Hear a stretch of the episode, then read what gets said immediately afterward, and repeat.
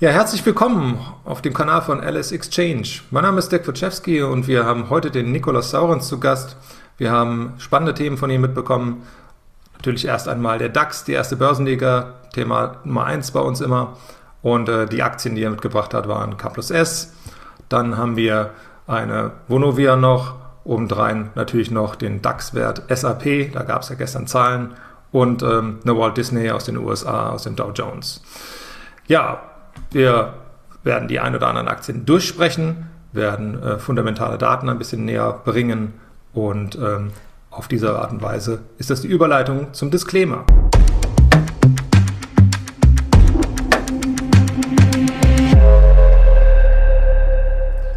Ja, und der Disclaimer ist ganz einfach äh, mal durchzulesen, damit jedem klar ist, dass es hier keine Anlageberatung ist. Ähm, bitte nicht hier damit verwechseln, dass wir hier sofortige Infos geben für Buy and Sell und Hold. Äh, das ist anderen überlassen. Und äh, wir möchten natürlich dazu auch noch anregen, äh, eigenes Research ein Stück weit auch zu betreiben, um sich in die jeweiligen Einzelwerte auch ein bisschen einzulesen. Jetzt erstmal herzlich willkommen, Nikolas. Ich hoffe, du hast uns einige spannende News mitgebracht und natürlich wollen wir uns natürlich auch zuerst mal den DAX an, ansehen. Hallo Dirk, ich freue mich. Ja, der DAX, ähm, wir sehen es ja auch bei Lang und Schwarz im Trade Center auf der Website. Ähm, wir sind aktuell hier im Bereich dieser 16124 am Notieren. Ähm, die Umsatzspitzenreiter im heutigen Tag ähm, haben wir zum Teil ja auch mitgebracht. Wir haben die SAP drin, wir haben die Vonovia drin, also von daher wegen sind wir gut gesettelt für den Tag. Ähm, wie schätzt du die heutige, den heutigen Verlauf ein? Wir haben noch ein paar spannende Nachrichten am Nachmittag aus den USA. Kann der DAX hier sich noch ein bisschen fangen oder dümpeln wir weiter im Sommerloch? Ja, es ist eine recht zähe Woche und die Dips werden halt weiter grundsätzlich gekauft. Wir haben also das Bild, dass wir an diesem Freitag einen sogenannten kleinen Verfallstag haben, wo eben Optionen auf äh, Aktien abgerechnet werden, was eben vielleicht den DAX auch so ein bisschen begrenzt. Es gibt da ja Experten, die da auch immer ein bisschen drauf schauen, wo ist das sogenannte Open Interest, wo stehen eben die Put- und Call-Optionen ähm, der Verkäufer und der Käufer und wo gibt es ein bisschen so ein Interesse oder eher so, ein, so Marktmechanismen, die dafür sorgen, dass man eher in die eine oder andere Richtung abgerechnet wird. Und wir haben uns das in der vergangenen Woche angesehen und kamen so ein bisschen zum Schluss, dass so eine Abrechnung 16.1, 16.2 nicht ganz unrealistisch ist. Und das Bild hat sich jetzt bis jetzt auch bestätigt. Wir sehen eben diese zähen Entwicklungen. Gestern Abend ging es ja dann auch mit der SAP, die ja dann doch ziemlich schnell 5% abgegeben hat, dann nochmal unter 16.100 Punkte. Das wurde dann auch wieder direkt gekauft. Spannender momentan für uns so ein bisschen die Nasdaq. Können wir ja vielleicht auch nochmal ein, zwei Sätze zu verlieren, weil es wirklich sehr, sehr spannend ist. Ähm, wir hatten ja gestern die massive Schwäche der Big Tech-Aktien, der Magnificent Seven. Ähm, eben jene Titel, die in den vergangenen Tagen oder Wochen, ja auch im ganzen Jahr eigentlich so stark gezogen sind und allen voran die Tesla in der Spitze zweistellig verloren, zehn Prozent. Ähm, wir haben uns so ein bisschen ja die Köpfe zerschlagen, was denn da jetzt der Auslöser war. Es ist ja dann oft so, Aktien steigen Tage oder Wochen lang und dann gibt es eben den einen Tag, wo es mal ein bisschen kippt. Wir hatten die Quartalszahlen bei Tesla und Netflix, das habt ihr ja gestern im Stream schon besprochen, soweit ich das gesehen habe. Und ähm, ja, vielleicht so ein bisschen Enttäuschung in die hohen Erwartungen herein. Wir haben auch das Thema Rebalancing an der Nasdaq. Es ist ja eigentlich ähm, außerplanmäßig, weil die Nasdaq ja ein bisschen ihre Zusammensetzung verändert, beziehungsweise die großen Tech-Werte capped in der Gewichtung, was eben vielleicht auch bei dem einen oder anderen Fondsmanager oder ETF eben dazu führt, dass man Aktien rausnehmen muss. Also das alles Faktoren, die an der Nasdaq für große Bewegungen sorgen. Und wenn man sich das Bild gestern in den USA anguckt, das ist wirklich irre, weil die, der komplette Markt war eigentlich grün, also sehr viel ja, ähm, positive Aktien in der Breite und eben die Schwergewichte alle deutlich im Minus. Also die Marktbreite umgekehrt zu dem, was wir oft in diesem Jahr hatten. Der breite Markt relativ solide, die Schwergewichte schwach und das hat ja dann auch dazu geführt, dass der S&P ähm, ja nicht mal ein Prozent im Minus lag und der Dow Jones sich auch sehr gut behauptet hat. Also wir haben jetzt auch so ein bisschen eine Veränderung unter der Oberfläche. Vielleicht korrigieren die Indizes gar nicht so stark, aber vielleicht also die Nasdaq insgesamt schon, aber beim S&P vielleicht gar nicht so richtig, weil ja eben die, der Tech-Einfluss natürlich dort auch sehr groß ist, aber wenn sich die anderen Werte sogar eher positiv entwickeln, dann fängt das natürlich Tech auch so ein bisschen auf. Sector Rebalancing, auch äh, Vorbereitung vielleicht auf eine Korrektur, Fragezeichen, ist immer auch immer das festzustellen, dass man aus dem Tech-Bereich sich ein bisschen rauszieht und in äh, Standardwerte und auch in vielleicht ein bisschen mehr defensivere Werte aus dem Dow Jones vielleicht auch noch reingeht, Fragezeichen. Alles ist äh, zumindest in diese Richtung denkbar. Ähm, erstmal äh, danke für diese Ausführungen, auch natürlich auch für den Abstecher an die Wall Street. Das ist äh, nun einmal einer der leitenden, lenkenden Märkte, die den DAX beeinflussen.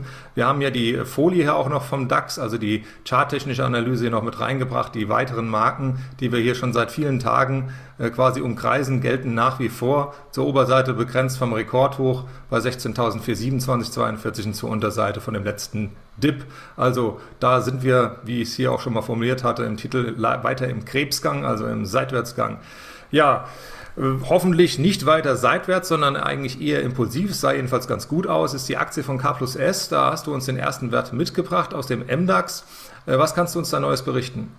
Genau, gehen wir zum Start mal die zweite Börsenreihe, beziehungsweise K&S ist ja eigentlich auf dem Kurzzettel oder auf der Watchlist von vielen deutschen Anlegern noch relativ weit oben. Ist ja so ein Klassiker der vergangenen ähm, Jahrzehnte eigentlich. Und ähm, ja, die Aktie hatte ja im Zuge des Ukraine-Kriegs 2022 zeitweise sehr gut zugelegt, das dann wiederum konsolidiert. Und jetzt sehen wir wieder so einen, so einen leichten Aufwärtsimpuls. Grundsätzlich bislang kein gutes Jahr für die K&S, ähm, liegt ähm, seit Jahresbeginn sieben Prozent im Minus. Es war mal deutlich mehr, es war mal zwischenzeitlich rund 25 Prozent. Prozent.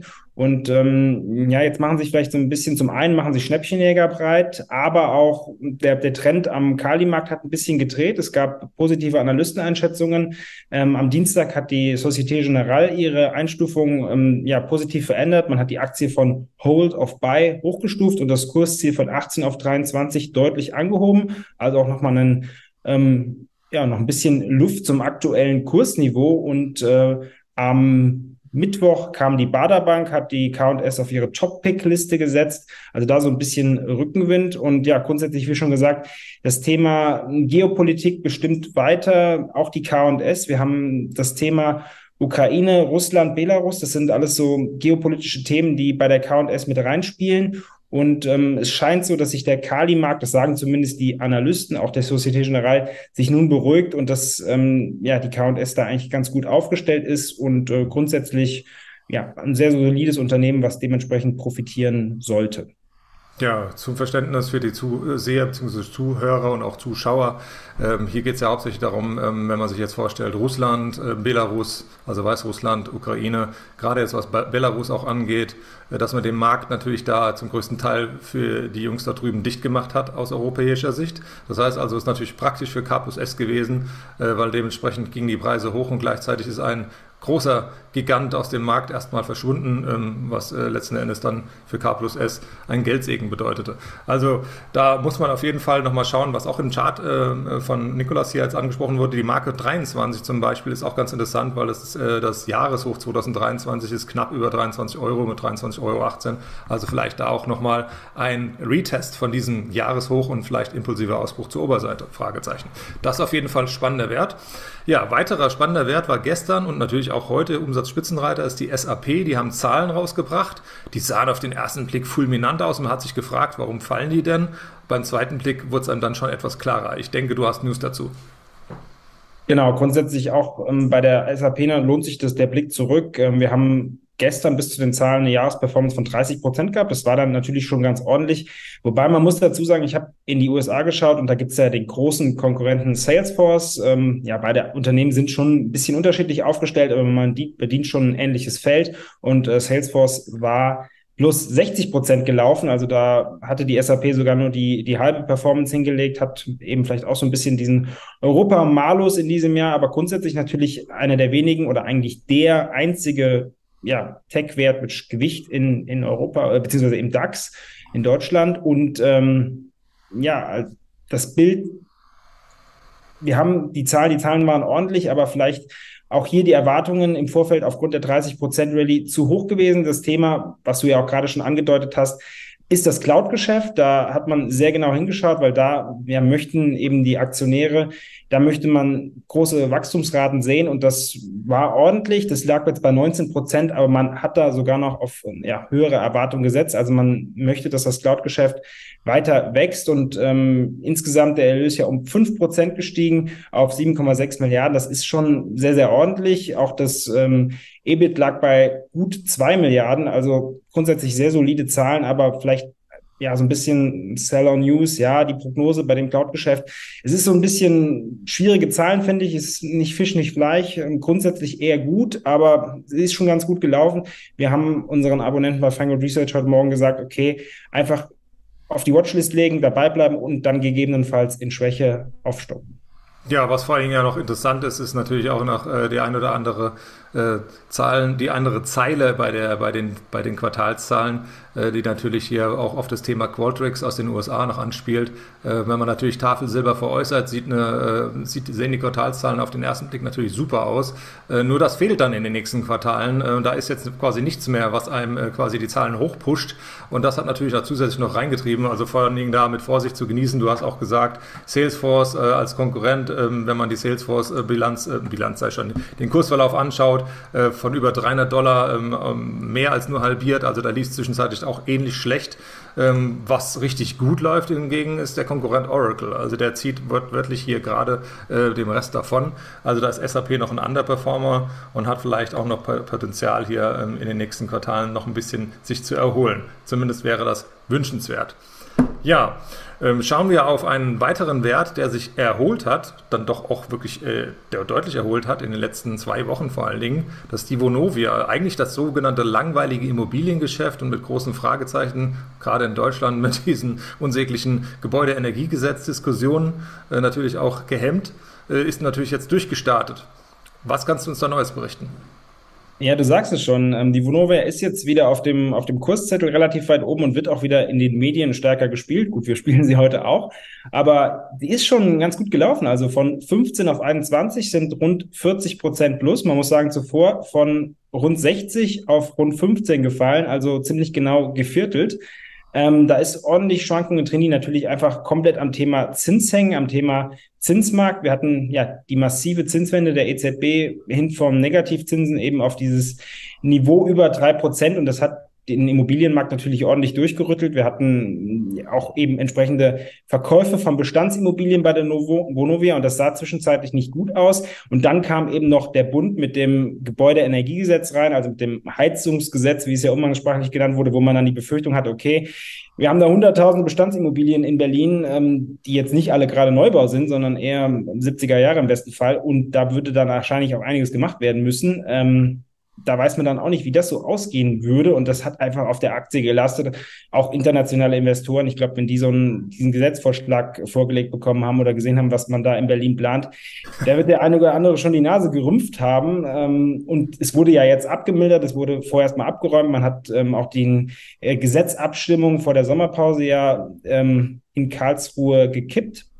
Und äh, jetzt kann man sich so ja so ein bisschen auf die, auf die Key Facts konzentrieren. Und die Key Facts sind natürlich die Zinsentwicklung. Und da sieht man ja eindeutig Licht am Ende des Tunnels. Ähm, wir hatten in dieser Woche den niederländischen äh, Notenbanker äh, Knott, der eigentlich ein klassischer Falke ist. Wir haben ja in der EZB so ein bisschen Nord-Süd-Gefälle. Im Norden sitzen eher die Falken, im Süden sitzen eher die, die Tauben. Entsprechend ähm, war das schon eine ganz gute Aussage, dass eben der Niederländer mit einer eher Dorwischen mit einer eher taubenhaften Äußerung reinkommt und eigentlich Zinserhöhungen nach dem Juli abgeräumt hat, kann man so umgangssprachlich sagen, weil er hat gesagt, sieht er momentan nicht unbedingt und das heißt, ja, die Wirtschaftsdaten werden sich mutmaßlich nach Juli nicht so verbessern, die Inflation wird nicht mehr klettern. Wir haben ja eher deflationäre Tendenzen sogar bei den Produzentenpreisen. Ja, das Thema Zinsen hat sich komplett gedreht und für uns die Vonovia deswegen so spannend, weil sie auch ein recht einfacher Weg ist, das Thema Zinsen zu spielen, weil sonst müsste man ja beispielsweise über den Bund Future gehen. Klar, Profis machen das, für Privatanleger kann man auch machen, aber ist ein bisschen komplizierter und Vonovia ist da ein ganz, ganz netter Play. Auch natürlich die anderen Immobilienaktien haben sich gut entwickelt, aber wir haben uns bei Feingold Research eigentlich eher auf die Vonovia konzentriert, weil man da auch weniger ja, die ist einfach solider, die ist breiter aufgestellt. Wir haben bei den anderen Immobilienaktien, wie beispielsweise einer TAC Immobilien oder einer Roundtown auch ja schon eine größere Krise gehabt und dementsprechend die Vonovia doch recht solide Aktie. Ja, wurde äh, auch Dividende gezahlt, ähm, also im Vergleich zu manchen anderen, die das komplett gestrichen haben. Äh, noch kurz zu den Hinweis an die Zuschauer, warum das auch interessant ist, wenn die Zinsen da natürlich senken, kann sich jeder natürlich vorstellen, wenn Zinsen auf einem gewissen Niveau bleiben oder seitwärts laufen oder vielleicht sogar die Option haben oder uns geben, etwas wieder zu fallen, dann ist das natürlich positiv für den Immobilienmarkt. Es hat stabilisierende Faktoren. Hypoport hat das an seinen Daten ähm, schon herausgewiesen, dass das interessant sein kann.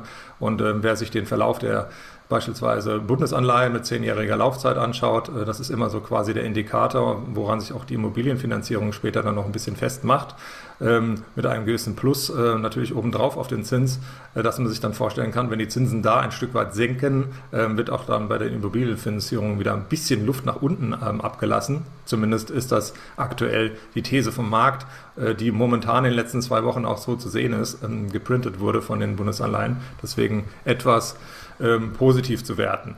Ja, positiv oder negativ, wenn man den Kursverlauf von Walt Disney, unserem US-Wert, den du uns mitgebracht hast, hier anschaut, ähm, ist der nicht so positiv zu werten. Und was ist da los? Warum fällt die Aktie und fällt die Aktie? Es ist Wahnsinn.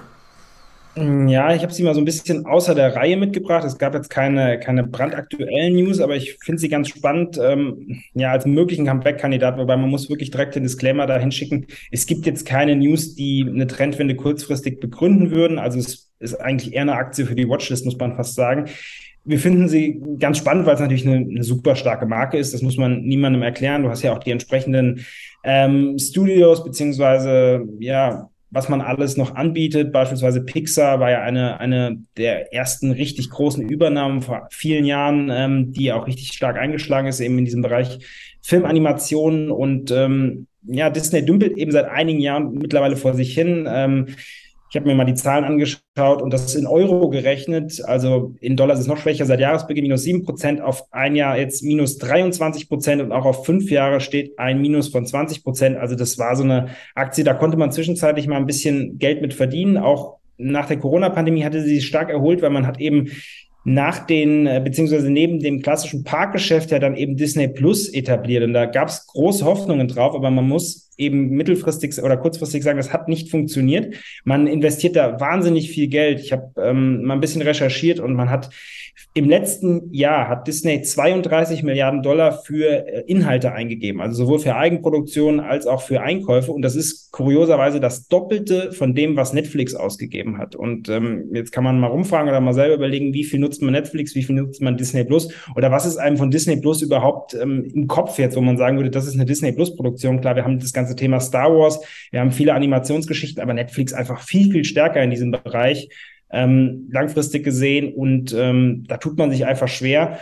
Ähm, man hat dann den äh, langjährigen CEO Bob Iger zurückgeholt, mittlerweile 72 Jahre alt. Der soll oder soll das Ruder rumreißen. Man hat ihn jetzt auch mit einem weiteren Vertrag bis äh, 2026 ausgestattet. Äh, kann man fast ein bisschen äh, Parallelen zu Joe Biden ziehen, finde ich, äh, gibt's auch optisch ein bisschen. Also da setzt man äh, auch auf, auf alt und erfahren sozusagen und ähm, ja, es ist fraglich, ob er das hinkriegt. Er soll wirklich ein, ein grandioser CEO sein, hatte eben auch viele, viele Jahre zum Erfolg von, von Disney beigetragen und hat dann ein sehr, sehr hohes Ansehen. Aber eben, wie schon erwähnt, ähm, tut man sich da sehr schwer. Seit ähm, 2019, das nochmal als Zahl, die man dazu beitragen kann, hat diese ganze Disney Plus Geschichte 10 Milliarden Dollar gekostet. Also unterm Strich, eben hatte ich ja die Produktionskosten genannt, also 10 Milliarden Dollar Verlust. Das ist schon eine ganze Menge, die dann eben natürlich vom Parkgeschäft aufgefangen werden musste. Aber auch da hat man in den USA zuletzt schwache Zahlen gehabt. Ähm, Disneyland, die Parks, ähm, da waren die Besucherzahlen recht schwach ja, wir haben das Thema Inflation natürlich auch in den USA.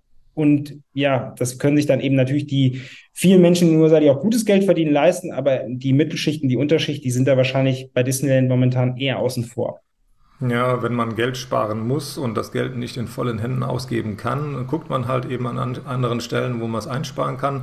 Da fallen dann solche Events natürlich schon mal flach und ähm, vielleicht dann eben auch nicht so stark in der Breite der Marke wie bei Netflix oder auch Prime mit Amazon und sonstigen Wettbewerbern. Ähm, hat man da vielleicht das ein oder andere Disney Plus Abo, was man erstmal getestet hat, vielleicht wieder über den Jordan geschossen. Also äh, da ist momentan noch ein bisschen das Fragezeichen drin. Ähm, wäre auf jeden Fall interessant auf die Watchlist zu packen, wenn es auch nochmal technisch irgendwo extrem nochmal überverkauft wäre, vielleicht auch mal eine Spekulation auf einen Turnaround. Auf jeden Fall trotzdem nicht uninteressant.